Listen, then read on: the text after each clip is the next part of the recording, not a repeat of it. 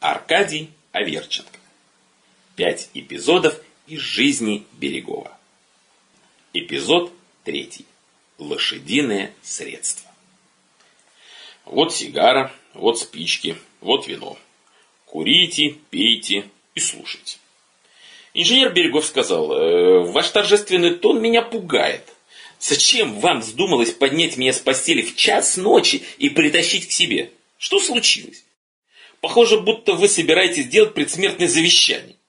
Берегов, знаете, зачем я вас позвал ночью к себе? Потому что вы человек без предрассудков. Хм, это верно.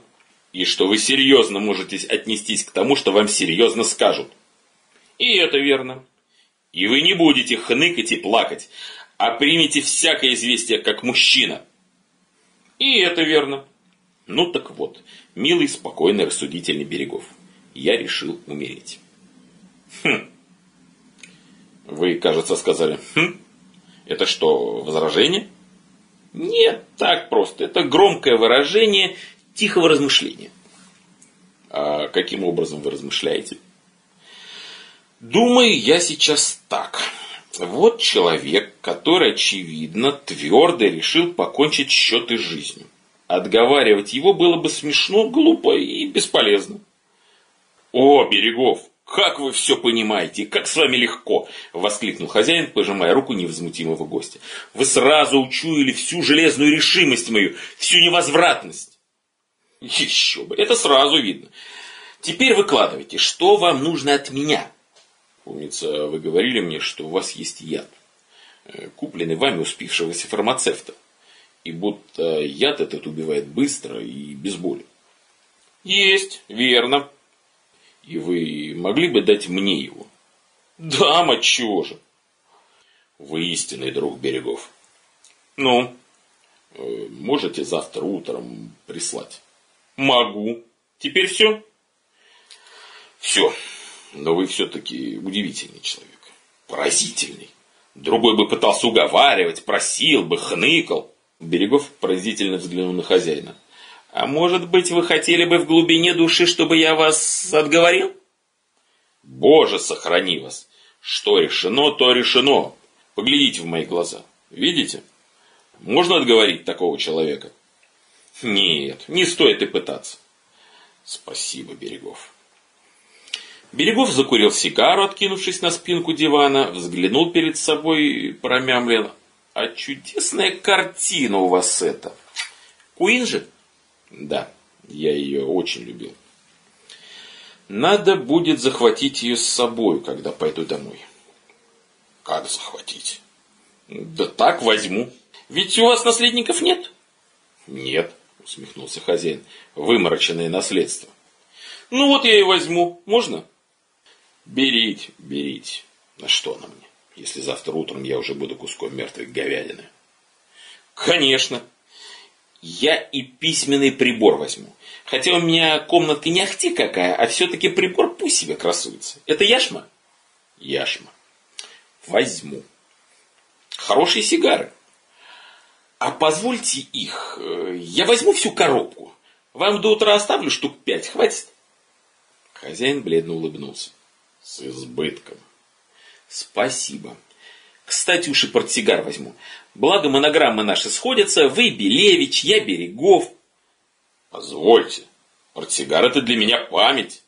Ну так и что же? В гроб же с собой не положите? Так-то оно так. Это ведь золотой портсигар. 400 рублей стоит. Гарно, как говорят хохлы. Помолчали. «Яд, как думаете, принять?» – с любопытством спросил Берегов, лежа в постели или так, сидя за столом. «Бог знает, какие вы вопросы задаете», – недовольно заметил Белевич. «Будто вам не все равно». «Действительно», – заметил Берегов. «К чему это я спросил?» Так просто язык повернулся. «А вы знаете, как его принимать?» «Кого?» «Яд?» «Нет». «А разве есть особый способ?» «Да, наименьше мучений» разбавить на две трети водой и выпить залпом. Сейчас же свалитесь, как подкошенный. Спасибо. Не стоит. Может быть, поговорим о чем-нибудь другом. Неужели вам так неприятно? А по-моему, если уж решили, так все равно. Берегов посидел, покурил, потом встал и неторопливо запустил руку в боковой карман хозяина. Что это вы? А? Деньги. Хочу поглядеть, много ли у вас денег. Какой вы странный. Для чего вам это? Взять их хочу. Так не сейчас же, господи! Вы нервничаете, это плохо. Почему не сейчас? Ведь вам до завтра ничего не понадобится. Сколько здесь? 800? Смачно, как говорят хохлы. Кольцо дайте тоже. Все равно завтра сторож анатомического театра свистнет. Лучше уж мне. Послушайте, Берегов, меня немного удивляет ваше холоднокровие и простота, с которой вы... Ну вот, Давича сам же восхищался, что я человек без предрассудков, а теперь ему 800 рублей жалко. Мне не жалко, а только неприятно. Ну хорошо, не буду, не буду. О чем же с вами говорить? Вот э, на будущей неделе премьера в опере. Вам это уже не интересно? Почему не интересно? Да ведь завтра утром скопутитесь, как говорят хохлы. Чего ж вам? Вы циник, Берегов.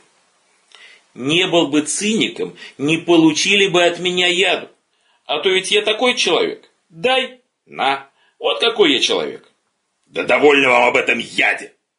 Спокойно, не надо нервничать. Поговорим о другом. Э, хорошая у вас квартирка. Сколько платите? Полтораста. По третям? Нет, по полугодиям. Давно платили? Прошлым месяцем. Я вперед плачу. Белевич идея. Я ведь несчастный серый бобыль могу устроиться как князь. Передайте мне контракт. Я поселюсь в этой квартирке. «Пожалуйста», — кисло сказал хозяин. «Вот спасибо! Чудесно заживу! Кабинет я так оставлю, гостиную сдам кому-нибудь, а из этой пустой комнатки устрою чудо какой уголок. Вот те атаманки поставлю углом, тут у меня будет тумба, всюду разбросаю подушки, а под ноги перетащу вашего белого медведя». «Вы с обстановкой хотите взять мою квартиру?» «Ну а как же!» Ведь не всунуть же вам ее в гроб. Ведь это же что будет за жизнь? Ведь у вас библиотека, сердце радуется. До тысячи книг будет? Около полутора тысяч. Чудесно. Буду валяться на атаманке, читать Дюма или там Чехова, что ли, потягивать венцо. Да, кстати, погреб-то у вас в порядке? Шампанского мало. А так, красного, Мадеры старой, венгерского штук 800 наберется. Белевич, милый, я вас расцеловать готов за все, что вы для меня делаете. Получаю квартиру, дешевенький погреб, библиотеку. За что? За бутылочку беловатой жидкости. Хорошо. Только теперь вы оставьте меня. Угрюмо, глядя куда-то в бок, пробормотал хозяин. Конечно, конечно, только последняя просьба. Сядьте вот сюда за письменный столик и пишите. За проданную инженеру Берегову мою квартирную обстановку и переданный контракт 7 тысяч получено наличными. Поняли? Это чтобы придирок не было. Мне противна ваша деловитость в такие минуты. Чудак вы. Вам-то хорошо. Выпили флакончик и готово. А у меня-то вся жизнь впереди. Надо же устраиваться. Это персидский ковер? Персидский. Приятно. Только вы знаете что? Я ведь точно не знаю действия этой микстуры. Вдруг с вами перед смертью рвота случится. Ну? Ковер мне можете испортить. Послушайте, Белевич, голубчик, что я вас попрошу? Ну, не делайте такого лица, вам ведь все равно. Что вам еще от меня надо?